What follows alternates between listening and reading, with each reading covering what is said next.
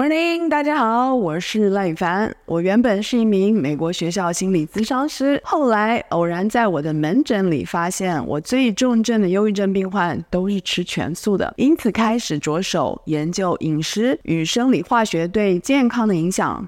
我写了十一本生理与心理健康的畅销书。本周 Podcast，我想和你们聊聊：你是真正喜欢，还是你爱的是面子？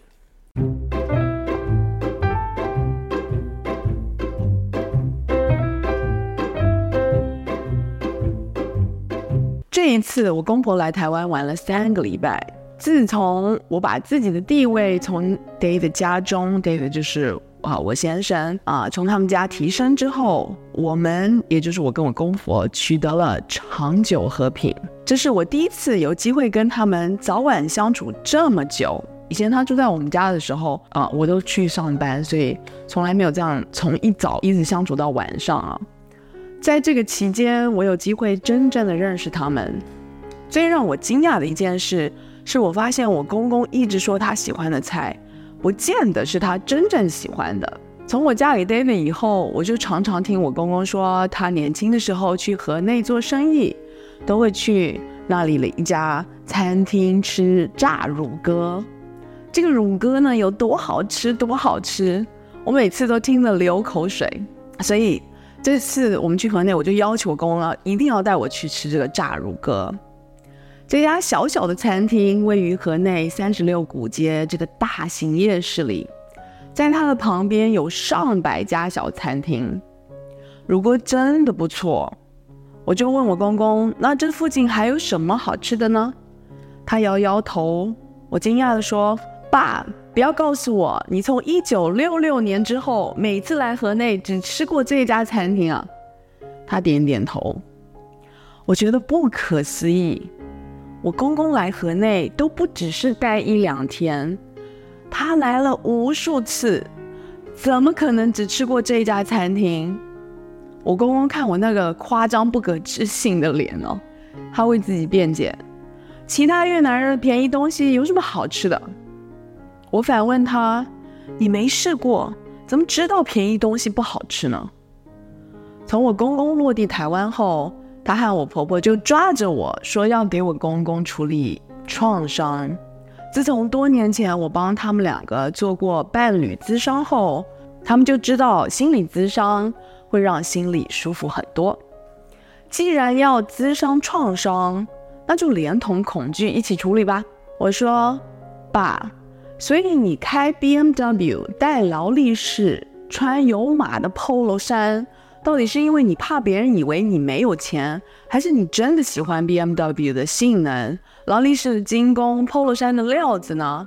你用这些东西真的有让自己比较方便或舒适吗？如果你连试都没有试过比他们便宜的品牌，那你怎么知道最适合你的是什么呢？我公公不服气地说。我爸爸在越南被越共抓去以后，那些村子里的人要是以为我们没钱了，不是更要嘲笑我和欺负我了吗？David 的爷爷被越共抓的时候，我公公才十三岁，所以爱面子其实是我们潜意识里的反射保护机制。在动物界的社群里有排序，像鸡群，那个排序低的，也就是地位低的。就会被排序高的，也就是地位高的啄，他们就会喜欢啄他们。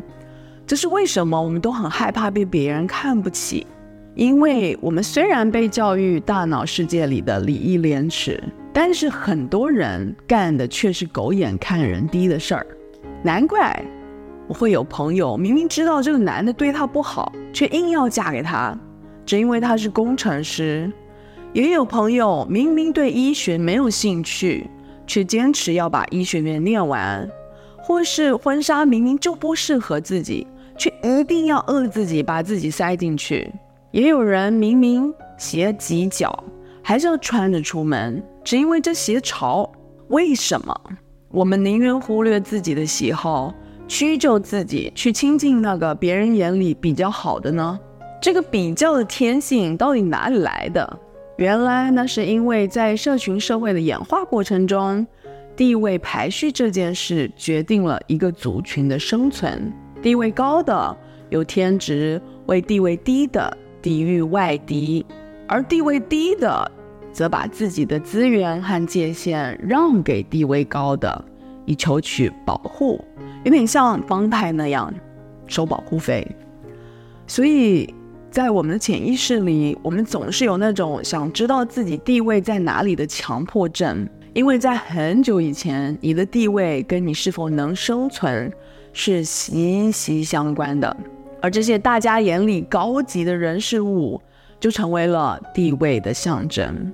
我试图把我公公的意识唤醒。我说：“爸，你已经不是那个十三岁的小男生了，你没有财务问题，没有生存问题。如果你被嘲笑，其实也不会没饭吃，被人看不起，也不会死。”但是如果到了这个年纪还不去试试到底自己喜欢吃什么，还不用那些只适合你的东西，那你到底要等到什么时候才要按自己的喜好去生活呢？我公公失声的笑出来了。对呀，试一下不会死哦。我对他点点头，真的心里真的是装了满满的心疼了。那天，我公公跟我们去试了抹了干酱的越南三明治，也试了烤肉炸粉，就是 b o o n c h a 啊，在那边，他们都很便宜，也没有乳鸽贵。